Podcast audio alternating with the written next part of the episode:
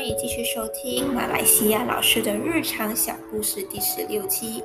在上一期，我们就提到了卫星华小的科普，甚至有提到一些的数据，以及对卫星华小的建议等等。那么今天就是故事篇，我就会说一说为何我会接触到卫星华小，以及其中有发生的什么故事，还有有趣的事情等等。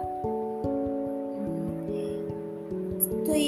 大家来说，微型华小，呃，特别是在城市地区，我们其实很难想象到一个学校里头只有十个学生或者八个学生，大概是什么的概念。所以，当我从师训毕业的时候，我就有注意到我很多的信念啊，我的前辈，他们都进到了不同地区的微型华小。这些微型华小通常都是在偏远的郊区，或者是在一些的印度村、马来村庄等等。所以华人的数量自然也是非常的少，但是难道老师的数量也会少吗？其实不是。比如我进去的这间微型华小，学生大概是五十九到六十四之间，而固定的老师就有十二个。啊，当我进去的时候，就大概有十三个啊。So 我的校长他是。一个被教育部委任，然后派过来的。他以前在他刚出来当领教的时候，也是在这所学校执任，啊，过后又搬去了其他的学校，兜兜转转又回来了这里。而呃，副校长呢是没有被教育局委任的，他们是我们叫做兰丁干达拉曼，就是在内部我们自己去提拔，啊，所以他们就不需要像其他学校的副校长。这个完全跟着办公的时间，四点半才回的。他们就是享受老师的福利，但是与此同时要多做一份副校长的工作。所以在期间，呃，微型华小的老师由于人数太少，基本上是包山包海。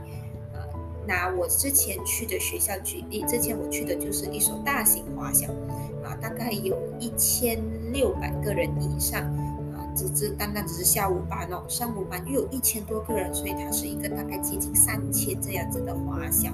啊，所以老师大概有五十多位在下午班，五十多位在早上班，人数非常多啊，但是工作量基本上也很多，特别如果你是班主任，每一天你就需要去啊。关怀你的四十多个的学生，然后要集中要处理他们的成绩报告册啊，要处理他们的啊学校的问题呀，然后还有一些本身的职务等等啊。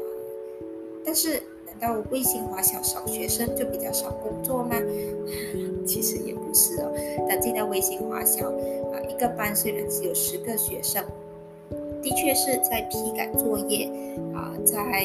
处理一些背部分方面少了很多的压力，但是该做的东西还是没有做，布置布告板呀，然后需要去做他们的教案呀，可能啊，由于老师太少，所以一个老师基本上就会有七八个职责，七八个职责，一个职责就大概会有一个放所以我们说文件处理也是非常的重要，大概有八九个需要去处理。再加上你自己私人的，就也有两个，或者甚至是两三个，所以大概也有十一个的文件需要去处理。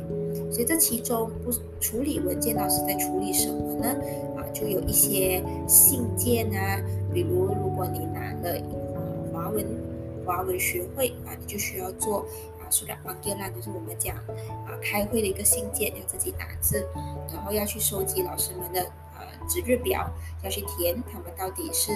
啊什么时候值日，然后有什么东西需要做，然后有什么活动需要做一些的 task 就是要去做一些的啊提议，然后接着要做报告，然后要做一些的啊清点，然后其中的活动啊，甚至是如果有派学生去比赛奖项、提交表格等等这些的东西，都在老师的范围里头。所以，呃，当我去的时候，单单只是晨读，一个星期就有四次啊，都要待在学校。如果在大型学校，可能你一个星期就只有一次而已，啊。然后在一些的的一些的清洁方面，啊，校工也不会太多，所以老师也是需要去帮忙。运动会方面啊，等等啊，营会呀。啊补习啊，特别是一些的微型华小，由于非华裔人数太多，通常学校都会落实补习，要求学生能够留下来。而补习通常就是四五点老师才能够回到家，啊，回到家是又需要继续做回背课文的东西，所以基本上就是像陀螺一直的转啦。如果到了假期，啊，学生假期，老师又在做什么呢？诶，他们的学习报告啊，他们的成绩册啊，他们的啊一些的收费啊等等，啊订书订东西啊，甚至是可能啊学生家长有一些的问题转校啊等等这样的情况，也需要老师时不时的就回去学校帮忙。所以这个呃以前我还记得，当我跟我的小学老师说很开心我能够录取到实训。我的老师当然也很开心，不上他们的后尘，但是他们也是说：“哎呀，怎么选的老师呢？”呃，而且我注意到个很有趣的事情，通常老师的孩子都不会选择要当老师，那从小都已经看到父母亲非常的忙碌，所以也没有这样子的欲望说要去当或者成为别人眼中羡慕的铁饭碗等等。是。在这期间，我也曾经说过嘛，华小、国小、代米尔学校有都有不同的文化，而华小的那种忙碌呢，啊，是大家都与目共睹的。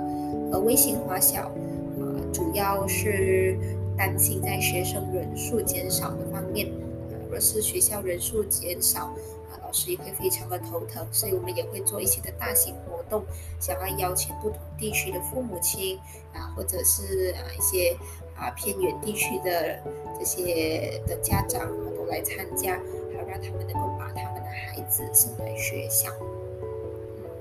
我还记得我第一次进去学校啊，我有一个非常非常紧张又兴奋的心情。平时我们在华小都是用华文来教学，啊，而我自己本身我就是一个马来文啊马来文出身的，所以当我去到学校，我的校长其实非常的失望，他说我的学校比较需要的是华文老师，而不是马来文老师，所以呃那时候的华文是非常难教的。也由于我上任的老师他就搬了嘛，所以我就要代替他的工作啊。当我去教学的时候，我就注意到一个很有趣的事情。通常华人学马来文，我们就会用华语翻译去马来文。那么马来人学华文是怎样呢？同理，也是需要翻译去啊华文。而期间他们的语法的不同，也是一个造成华文很难传达给他们的主要原因。你但。当我越想到我怎样在华人地区里面叫马来文，我也能够在马来人的地区里面去叫华文。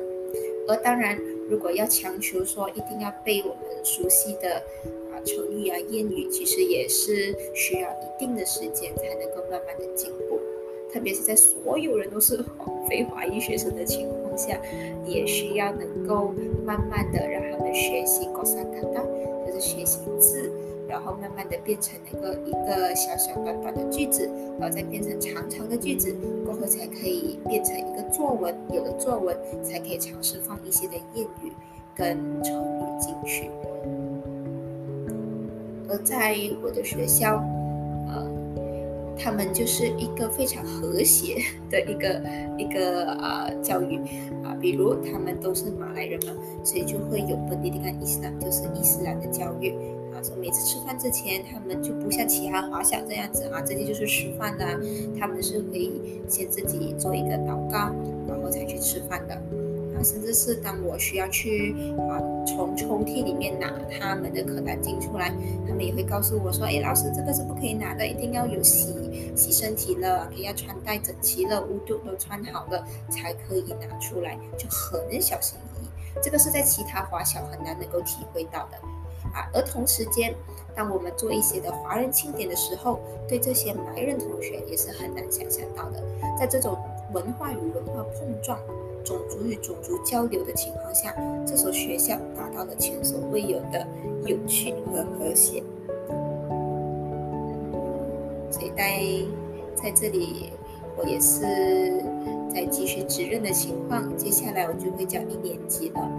一年级也是一个新的挑战，所以到时候如果有更多的故事，我就会再慢慢分享给大家听。但是也希望大家都能够珍惜啊，不管是微型华小还是大型华小，还是是国小大米尔学校，都珍惜你们的老师，因为他们的工作量其实是非常大的，他们的压力。不仅仅只是在要回应上司，就是校长，还是回应教育局所给的新政策等等，他们的压力是在于希望下一代能够有更好的教育，希望下一代能够在以后啊能够学习如何的去稳重，为自己的决定做负责，啊，甚至是在一些的技能方面都能够获得的改善，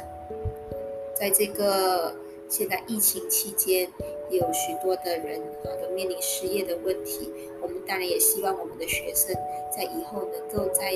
啊这么竞争力的时候能够脱颖而出，而其中啊不单单只是知识上，甚至是他们的心态上、他们的生理上都能够去帮助他们。所以